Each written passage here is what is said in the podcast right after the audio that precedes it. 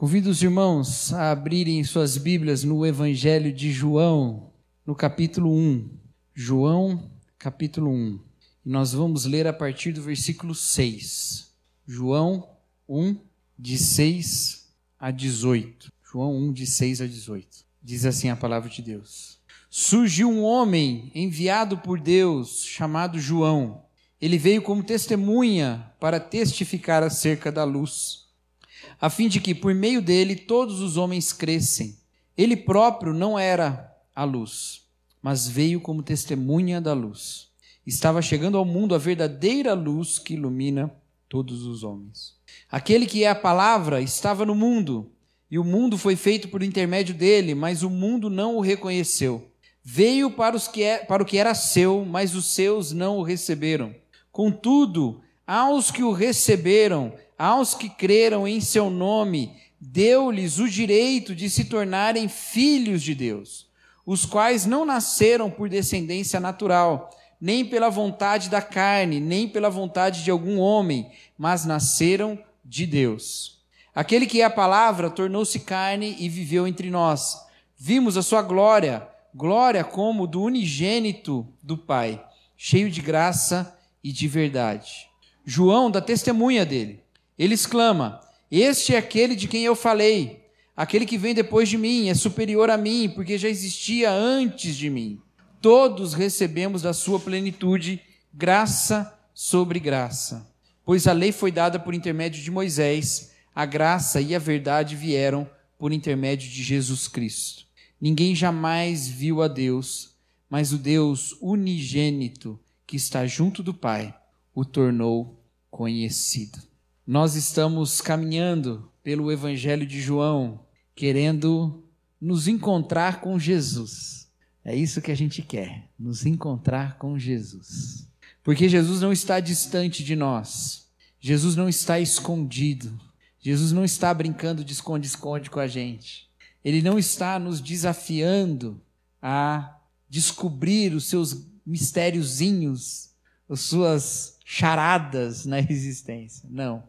Ele está se revelando, ele está se mostrando a nós. E ele nos alcança com a sua palavra. Ele nos alcança com a sua palavra. Nós é que muitas vezes não queremos ver o Cristo que se revela. A gente quer ver outro Cristo. a gente quer ver algum Cristo mais parecido com aquilo que a gente quer, com aquilo que a gente gosta. E talvez seja por isso que a gente fica inventando mistérios sobre Jesus, sobre Deus fica inventando. Ah, porque eu tive uma ideia nova sobre Jesus, tive uma ideia nova sobre Deus. Talvez para tentar encontrar um Cristo que não é aquele que nos alcança nas Escrituras. Porque Jesus vem ao nosso encontro. É isso que esse texto está falando. O Verbo, a palavra, se fez carne, habitou entre nós. E nós vimos. Nós vimos. Em Jesus, ninguém pode dizer que Deus está escondido. Ninguém pode dizer que Deus não se revelou. E quando nós vamos para a Escritura, nós não estamos simplesmente querendo encontrar na Bíblia uma, um texto, um ensino, uma coisa que fica só literária. Nós queremos nos encontrar com a palavra, mas não com essas palavras, ó, com a palavra, com o Verbo, com Jesus Cristo. Esse poder está concedido a nós nas Escrituras, entendeu? Então eu vou na Escritura, eu leio a Escritura, eu aprendo, eu decoro o versículo, mas se isso não me leva a um relacionamento pessoal com Cristo, eu tratei a Bíblia como qualquer outro livro. Mas se aqui eu me encontro com o próprio Jesus Cristo, então agora eu tenho esse encontro transformador. Uma relação real com Jesus. Nós não somos um clube do livro. Sabe clube do livro? Esse mês nós vamos estudar Machado de Assis. Aí reúne, Aí todo mundo lê lá Dom Casmurro do Machado de Assis. Aí lê todo mundo lá um mês lendo e se reunindo e conversando. Não, a gente não é isso. Quando a gente vem aqui no culto, a gente não é um clube do livro. A gente não está aqui, ah, cada um leu a Bíblia em casa, agora vamos discutir. Não. A gente veio aqui para adorar a Deus, um Deus com quem nós nos relacionamos. E é sobre relação com Deus que esse texto fala. Porque ele diz que essa palavra esse que é a palavra, estava com Deus, certo? Estava com Deus. Por quê? Porque é Deus. Estava com Deus porque é Deus. Mas não ficou distante de nós.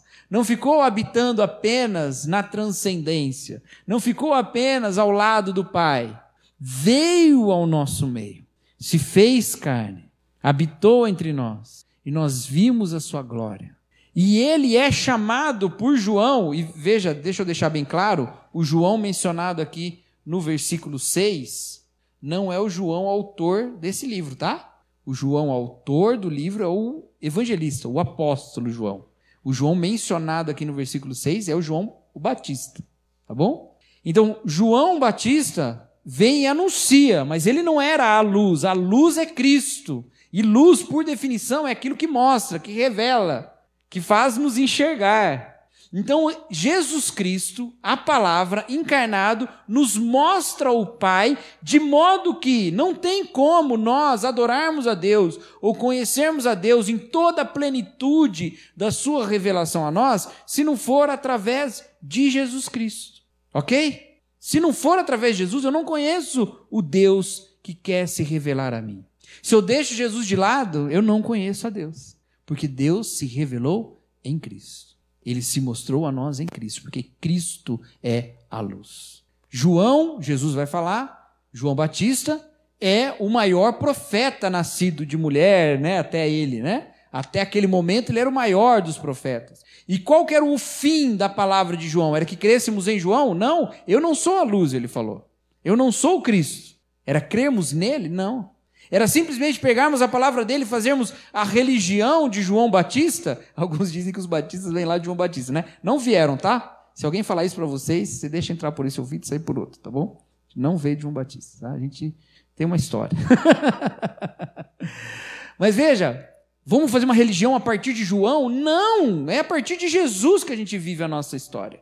Entendeu? Lá em Atos, encontram os discípulos de João e falam assim: vocês precisam ser batizados pelo Espírito Santo, não pode ficar só no, no batismo de João, não, porque nós não somos o povo de João, nós somos o povo de Jesus. Muitas vezes a gente trata a Bíblia sem enxergar como ela aponta para Jesus e como nela nós relacionamos com Jesus. Quando a gente, por exemplo, toma as Escrituras como sendo um conjunto apenas moral, que fala qual é o certo e qual é o errado da gente viver. Isso não é ter um relacionamento com Deus. Isso aí é usar uma cartilha. Tem muitas cartilhas diferentes, tem filósofos morais na história da vida humana. Você pode criar a conduta moral que você quiser. Isso ainda não é viver com Jesus. Porque não é uma história de um relacionamento de amor, como a gente leu aqui de Romanos 8. Nada nos separará do amor de Deus que está em Cristo Jesus. Tem um amor de Deus ali.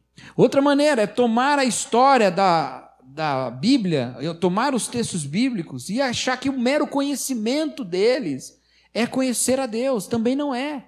Porque o conhecimento, o conhecimento de Deus se dá numa relação real com Deus. E não meramente sabendo sobre Deus. Você é fã de alguém? Tem alguém aí que você admira muito? Um músico, um artista, um jogador de futebol? Você já leu muito sobre essa pessoa? Você é um especialista sobre ela? Mas você conhece essa pessoa? Se você não se encontrou com ela, você não conhece.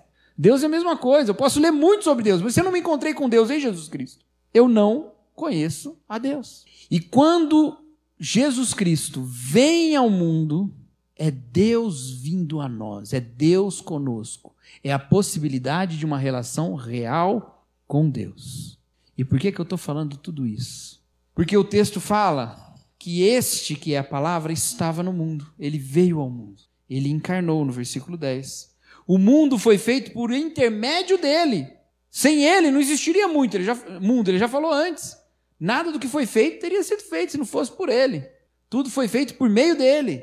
Mas ele vem ao mundo que ele mesmo faz e o mundo não o reconhece. E aí ele coloca mais uma questão. Veio para o que era seu, mas os seus não receberam. Quem são esses os seus que não receberam? Vamos lembrar de toda a história de Deus fazendo um povo. Lá em Abraão, Deus chama um homem e fala: Olha, sai da sua terra, sai da casa dos seus parentes, vai para o lugar que eu vou mostrar para vocês, para você. Caminha que eu vou mostrar para onde você vai chegar. E aí ele sai. E aí ele diz: Olha, eu vou te abençoar e você vai ser uma benção. Eu vou abençoar quem te abençoar e vou amaldiçoar quem te amaldiçoar. Mas em ti todas as famílias da terra serão abençoadas. Então Deus chama um homem, promete que vai dar a ele uma família, filhos incontáveis, e diz que através dessa família, todas as famílias da terra seriam abençoadas. Tinha bênção para todas as famílias da terra, para todos os povos, para todo mundo. Deus fez isso. Esse homem, então, começa ali uma história da aliança, essa aliança abrâmica. Vem então seu filho Isaac, depois vem Jacó, aí vem os filhos de Jacó, em toda a história vem Moisés, e aí a lei da aliança é dada a Moisés, e aí o povo aprende muito sobre o caráter de Deus. Eu sou o Senhor teu Deus que te tirou do Egito, não terás outros deuses diante de mim, amarás o Senhor teu Deus de todo o coração. Deus vai se revelando esse povo, esse povo vai aprendendo e vai registrando, e vai escrevendo a escritura inspirado pelo próprio Espírito de Deus.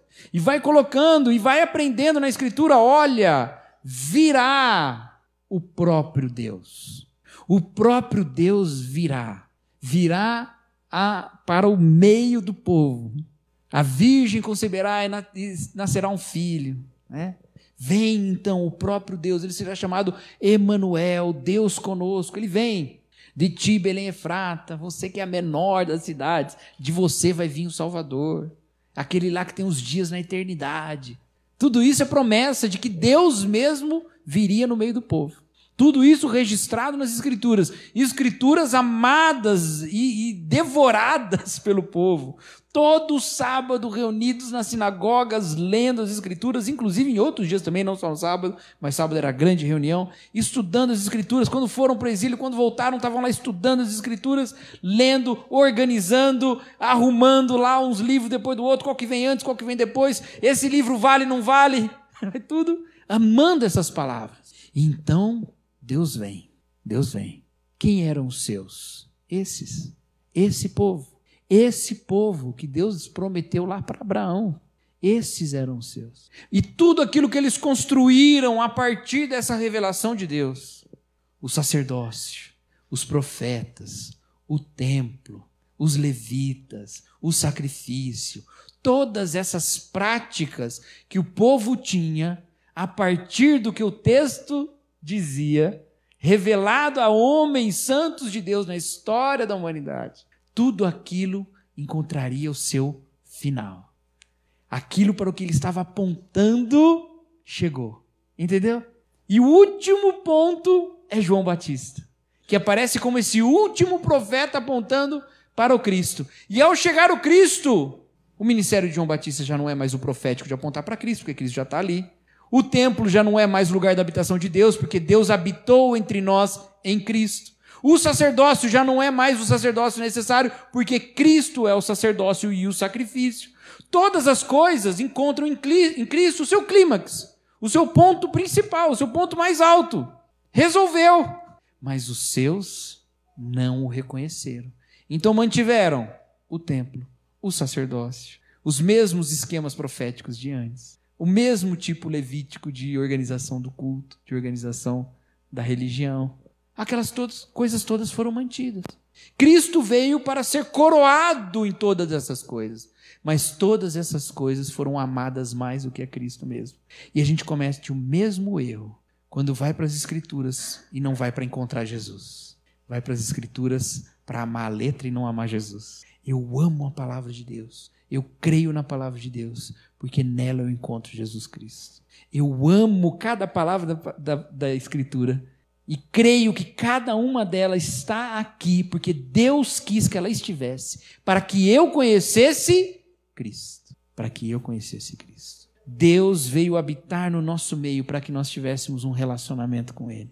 Ele que tomou essa iniciativa, não foi a gente. Foi ele que primeiro chamou Abraão, não foi a gente. Foi ele que revelou toda a sua lei, toda a sua palavra para todos os homens que a registraram. Não foi a gente que inventou isso. Não foram aqueles homens que criaram isso. E foi ele que enviou Jesus Cristo e foi o próprio Cristo que veio a nós. Não foi a gente que foi no céu e arrancou Cristo e fez ele de refém. Ó oh, Deus, abençoa nós, senão nós estamos tá com seu filho aqui. Hein? Não, ele mesmo veio a nós. Ele não está escondido, ele está se revelando, ele está se mostrando, ele está querendo ter um relacionamento conosco. E que relacionamento é esse? Bom, alguns amaram mais toda aquela estrutura e não amaram a Cristo, e não creram em Cristo, rejeitaram aquele que veio para os que eram seus. mas os que o receberam. A eles ele deu o poder de serem chamados filhos de Deus. Oh, meus queridos, filhos de Deus. Tem coisa melhor? E é filho de um Deus de amor, não é filho de um Deus mau, não. É filho de Deus. Ele não só enviou o seu Filho eterno, aquele que é a palavra. No Filho nós somos feitos filhos. O direito de filiação de Cristo foi dado a nós. Entendeu? Que coisa maravilhosa. E Jesus é o unigênito de Deus. E é o primogênito de muitos irmãos. Ele é o unigênito, que ele é o único gerado de Deus. Mas ele é o primogênito de muitos irmãos, que somos nós. Ele é o primeiro. Jesus, de certa forma, é o contrário de Jacó. Jacó é o irmão mais novo que tenta lá puxar a primogenitura para ele. Jesus é o irmão mais velho que nos dá a primogenitura, ele não troca por nada. Ele não está trocando, a gente não tem que fazer um prato de lentilha para Jesus dar o direito de primogenitura para gente. Ele nos dá o direito de filiação. Venha, vocês são meu filho. Tem bênção de Deus para vocês, porque Deus é um Deus abençoador. E ele está formando uma família, porque é isso que são os filhos de Deus uma família. Então, nós não aproveitamos o relacionamento com Cristo, nós não vivemos um relacionamento com Cristo, se nós não buscamos encontrar Cristo mesmo, e se esse encontro com Cristo não nos coloca também numa relação familiar. Estão entendendo isso? Nós somos uma relação familiar. Nós somos filhos de Deus por causa do nosso irmão Jesus Cristo. E nós somos então irmãos uns dos outros. E nós estamos nessa família. Porque Jesus veio, revelou-se como o Deus Filho e foi crido por tanta gente, inclusive por nós, nós agora somos filhos de Deus. Crer em Jesus é crer numa família. Crer em Jesus é fazer parte da família pela fé. E é por isso que a igreja sempre disse: Creio em Deus Pai, creio em Jesus Cristo, seu Filho, creio no Espírito Santo, creio na igreja. Porque não tem como crer em Deus e não crer que Deus está fazendo uma família. Entendeu? Porque esse é o propósito desde Abraão. Então nós somos chamados a viver um relacionamento com Deus, que é um relacionamento familiar, de amor, de um Deus de amor e que nos coloca entre irmãos que se amam. Os que o receberam foram feitos filhos de Deus e por isso são feitos irmãos uns dos outros. Que maravilha! Que coisa maravilhosa! É isso que nós somos, irmãos. Somos irmãos uns dos outros, que não nasceram por descendência natural, nem pela vontade da carne, nem pela vontade de algum homem, mas nasceram de Deus. Com isso, todas as barreiras que são típicas do nascimento natural são derrubadas. Todas elas. Não importa se você é um crente em Jesus Cristo russo ou ucraniano, porque não é essa questão natural da onde você nasceu que diz de qual família você é. Você é nascido de Deus.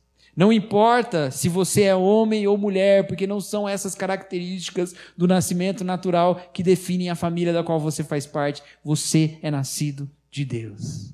Então nós somos levados por essa história a ir além destes traços naturais que criam inimizade entre nós. E é por isso que o manifestar de Jesus Cristo no meio dos seres humanos cria uma comunidade de acolhimento, de perdão, de reconciliação e de graça. As grandes histórias de amor do mundo, meus queridos, elas são sempre marcadas pela impossibilidade desse amor ser concretizado. Pelo menos desde da Idade Média para cá. Mas acho que antes também. Mas da Idade Média para cá, isso é certeza. Qual é o casal mais famoso da literatura? Romeu e Julieta. E por que, que eles são tão famosos? Porque eles eram um amor proibido. O amor de Deus por nós se manifestou dessa mesma maneira. De modo que os seres humanos aprendem o que é amor em Cristo para depois escrever Romeu e Julieta, né? Por quê? Porque era um amor proibido, um Deus santo e homens pecadores. Era um amor proibido. O que se espera desse tipo de relacionamento? Gente que ofende o próprio Deus poderoso. Espera juízo. Mas o que a gente teve? Graça e perdão. Então, se a gente é marcado por isso, é assim que a gente é marcado em relação ao outro, por graça e por perdão. Porque foi cheio de graça e de verdade que a glória do Deus Pai foi vista em Cristo. E é cheio de graça e de verdade que essa glória é vista na igreja. Então, quando nós, como igreja, achamos que o nosso grande propósito é reforçar as nossas trincheiras em guerras culturais, nós estamos fazendo completamente o oposto do que Jesus fez. Jesus não reforçou o quão diferente ele era dos seres humanos, ele se fez um de nós. Entendeu? A gente acha que o crente vai, ele tem que reforçar e mostrar todo tipo de inimizade que ele tem com o não crente. Olha, se for cavar bem fundo, tem diferença nenhuma, porque a gente é tudo pecador miserável.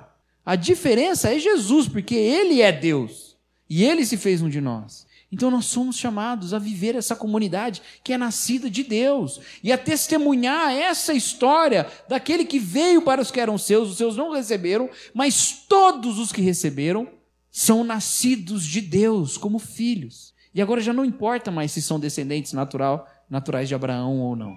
Deixa eu falar uma coisa que eu já falei para os irmãos várias vezes e vou falar de novo para não ficar nenhuma dúvida, né? Quando esse texto fala, veio para os que eram seus e os seus não receberam, ele não está dizendo que os judeus todos rejeitaram a Jesus, ok?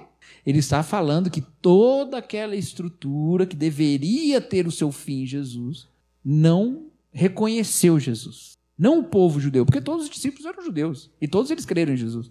Todos os, os que andavam com Jesus, todos eles eram judeus e todos eles creram em Jesus. Então não é o judeu que negou Jesus. É essa estrutura religiosa do judaísmo que ignorou que o seu Messias já veio. Ok? Então, dessa maneira, todos nós somos chamados a viver uma vida de um relacionamento com Deus, sendo filhos de Deus. Então agora a coisa muda de figura, porque os nossos relacionamentos eles apontam para isso. Quando eu vejo uma pessoa que ainda não conhece, que ainda não recebeu Jesus Cristo, ali está alguém que Deus quer fazer filho dele. E ali está alguém que Deus quer que seja o seu irmão. Só que você sabe disso, ele não sabe. E como é que você vai agir em direção a ele? Com raiva, com ódio, com vingança? Não! Porque você sabe que Deus tem um chamado para todas as famílias da terra para serem reunidas na família dele. Então você já olha para este como um irmão em potencial. Entendeu? Você já olha para ele com o traço da família da qual você já faz parte. A graça, a misericórdia, o amor. Não é reforçando trincheiras da igreja. O linguajar da guerra que tem tomado a igreja no Brasil é um linguajar que se afasta tanto de Jesus, gente. Meus queridos, Jesus Cristo, o próprio Jesus Cristo, veio para os que eram seus e os seus não o receberam. Não é você que vai mudar os padrões culturais do mundo para eles serem mais amistosos ao cristianismo ou não. Seja fiel a Jesus. Viva a vida de Jesus. Manifeste o relacionamento que você tem em Jesus, um relacionamento pautado pelo amor de Deus e o perdão que ele manifestou para você. Nós éramos pecadores, nós não tínhamos nenhum direito, mas Ele não nos deixou alienados da sua vida, Ele nos fez parte da sua família. É com essa graça que a gente vive no mundo. É com essa graça. E é com essa graça que a gente vive entre a gente também. E eu desejo de todo o coração que o Espírito Santo de Deus promova entre nós o fortalecimento dos nossos laços, para que a realidade da nossa fraternidade esteja sempre diante da gente, para que a gente se encontre sempre como irmãos queridos, para que a gente apoie um ao outro sempre como irmãos queridos e para que nós tenhamos uma existência que oferece ao mundo a mensagem da adoção divina, a mensagem da reconciliação com Deus. O Senhor Jesus Cristo veio revelar o Pai. Nós vimos nele a glória do Pai, cheio de graça e de verdade. E nós não vamos guardar isso para nós. Nós vamos testemunhar. Amém, queridos? Nós precisamos ter o testemunho de Jesus nos nossos lábios mas ele não pode ser com a hipocrisia. Ele tem que estar com a nossa vida. Porque Jesus não veio revelar o Pai gritando lá do céu. Não ficou Deus gritando lá do céu: Ei, crê em mim que eu te perdoo. Ele encarnou. Ele encarnou. E esse é o tipo de comunicação de Deus. A comunicação de Deus é de encarnação. Como que nós revelamos Jesus Cristo? Encarnando. Ô louco, pastor, mas eu não estou desencarnado, não. Às vezes a gente está. Às vezes a gente está desencarnado. Está nessa carne, mas não está vivendo a vida no mundo. O Verbo se fez carne e ele habitou no nosso meio. A gente é carne, né? A gente não separa desse corpo, mas tantas vezes a gente não está habitando no meio. A gente não está vivendo as relações, a gente não está vivendo com as pessoas, a gente não está demonstrando o amor de Cristo nas relações pessoais. A encarnação de Jesus é Jesus tomando a nossa posição, é Jesus entrando na nossa realidade e vivendo as nossas condições. Quando que a gente tem esse tipo de inclinação em relação às outras pessoas? Entendermos a realidade do outro, colocarmos no lugar do outro, entendeu? Tantas vezes a gente está egoísta, a gente quer viver a nossa realidade. Isso aí é um crente desencarnado. é o crente que já queria estar com Deus no céu, não sabe o que está fazendo aqui na terra. Mas na verdade ele está querendo mesmo é a terra, né? Ele só não quer os terráqueos. a terra ele quer. O modelo de comunicação de Deus através da igreja é a encarnação, é a participação, é viver essa vida que, apesar de estar no mundo, revelava uma glória que era do céu. E isso que a gente faz. A gente está no mundo, mas revela uma glória que é do céu. Como um testemunho da adoção de Deus e da reconciliação com Deus. Então, meus queridos, não pense que a palavra de Deus, a Escritura, ela é algo que apenas chega em nós pelo púlpito, ou pela leitura diária, ou pelo vídeo do YouTube que você assiste daquele influência cristão que você gosta, ou qualquer outra coisa, ou livros de autores que você acha. Tudo isso é muito bom, mas o relacionamento com Deus se dá nessa vida de Jesus encarnada em nós e que nós vivemos encarnando. O encontro real com Jesus Cristo não é decorar um monte de versículo, mas é viver cada versículo que a gente sabe. Não porque com isso nós estamos cumprindo um código moral, mas porque nós somos marcados por um relacionamento com Deus. Porque nós fomos amados primeiro por Deus. Então eu amo a frente. Eu começo a amar como Deus me ama. Marcados por esse amor. Encarnar existe um outro modo de desencarnação da igreja. E eu já falei sobre isso dois domingos atrás. Então você pode procurar lá, foi o último ponto da mensagem de dois domingos atrás. Mas o digital é um perigo de desencarnação, cuidado. Cuidado. Porque você não está presente para amar o outro, você não está presente para manifestar o que Deus manifesta. Você quer viver uma vida distante. Cuidado, cuidado. Todos esses recursos que eu falei são ótimos. A gente transmite o culto online, que é para os irmãos que não podem estar aqui assistirem, participarem. Mas a vida de Cristo não se dá nem só no culto e muito menos só através da tela do celular. Se dá em relações reais. E por isso, meus irmãos, para nós terminarmos, eu quero nos lembrar de como nós, como Igreja Batista Vida Nova, queremos perseguir esse ideal. Nós queremos intensificar a nossa realidade de família, intensificar a existência encarnada de Jesus na igreja. E para isso nós precisamos intensificar as nossas relações. E nós temos estabelecido, conversado, exposto para a igreja, e isso já está bem definido, que se vive a nossa igreja. A nossa igreja se vive ou se viverá, porque a gente ainda está, né? Mas se viverá em ambientes de relacionamento. Esse é um. Esse é um ambiente de relacionamento em que nós estamos aqui ouvindo do amor de Deus, expressando nosso amor por Deus, expressando nosso amor uns pelos outros. É tão bom estar com vocês aqui. Eu odiaria estar aqui sozinho. Eu continuaria amando a Deus tanto quanto eu amo, e seria amado por Deus tanto quanto Deus me ama, porque isso não muda. Mas é tão bom amar a Deus com você. E é tão bom que Deus te ame através de mim, que Deus me ame através de você. Entendeu? Esse é um ambiente da vida da igreja. Mas nós não podemos ficar só nesse ambiente. Nós precisamos acirrar as nossas relações. Acirrar é o verbo certo? Acho que é, né? Intensificar as nossas relações. E estar em reuniões mais íntimas, mais próximas, em que a gente pode abrir o nosso coração. Esse tipo de reunião é todo mundo olhando aqui para o púlpito, do púlpito vem uma palavra, mas e aquela aflição que você trouxe? E aquela coisa que está te perturbando? Ou o seu irmão que está lá do outro lado da igreja? Você está num, numa, numa fileira e o outro está na outra. Né? Silvio, você já falou com o Tatão hoje? Ainda não, né? Então, imagina, se vocês estivessem numa reunião mais íntima, vocês tinham conversado já. e quando a gente está carregando dificuldades, ou quando a gente está carregando alegrias, a gente quer celebrar com os irmãos. Porque nós não somos número, nós somos pessoas, com histórias, com vida, com a semana, cada um tem uma semana diferente. E a gente precisa partilhar isso. A gente precisa viver esse tipo de relação. A relação da mesa, a relação da partilha, a relação mais íntima. E nós também não podemos parar aqui, porque Jesus veio para chamar filhos que não são marcados pelo seu nascimento natural, mas são filhos de Deus, reconciliados com Ele de todos os lugares. Não são só os seus, são todos os que creem no seu nome. E se são todos os que creem no seu nome, não somos só nós, gente. É para pregar o evangelho para mais gente crer. Então é para fora, é para agir com graça, com misericórdia, encarnando também em outros ambientes extra eclesiásticos. Estes três ambientes. Participar da nossa igreja com o objetivo de participar o máximo que a gente puder do relacionamento com Cristo mesmo, se desenvolverá nesses três ambientes.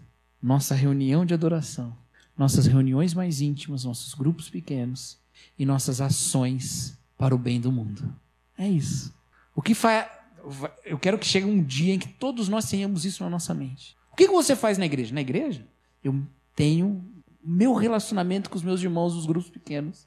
Eu tenho o meu ambiente de adoração a Deus como povo. E eu sou um servo do Senhor para abençoar outras vidas. E nisso tudo, a história da encarnação de Jesus está se manifestando na igreja. Esse mover de Deus que habitou entre nós está se manifestando em nós. Amém, querido? Não é ficar marcado por cargo. Qual o seu cargo? Quando eu, eu já falei isso algumas vezes para a diretoria da igreja, né? Que entre os apóstolos tinha um cargo só e, e, entre os apóstolos tinha um cargo administrativo só e Jesus deu para Judas, né? Que era o tesoureiro. então, cargo, não, nada disso. Relação com Deus e com o irmão e com aqueles que não conhecem Jesus ainda. Amém, queridos? Então coloca isso já no seu coração. Nós vamos começar os nossos movimentos de grupos pequenos. E ele começa meio chato. Começa com um grupinho e depois vai expandindo. Tenha paciência, tá bom?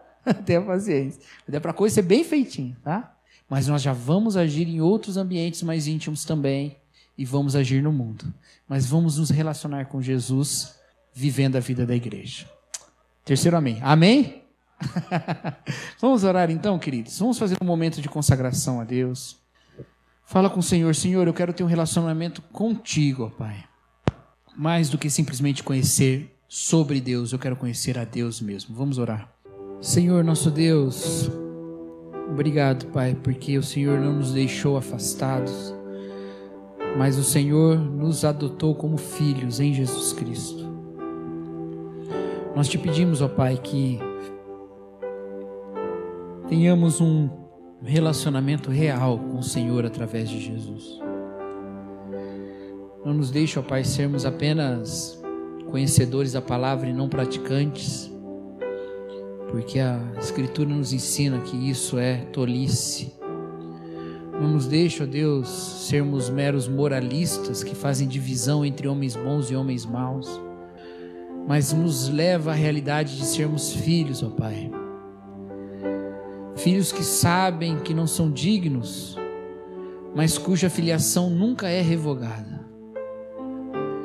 Filhos que sabem que se estão na casa do Pai, tem tudo que o Pai tem, mas se por desvios do coração tomam o rumo do pródigo, lembram-se de que podem voltar para os braços amados do Pai, porque continuam sendo filhos e nunca deixam de ser. Senhor, que a realidade, ó Deus, da família de Deus esteja em nós.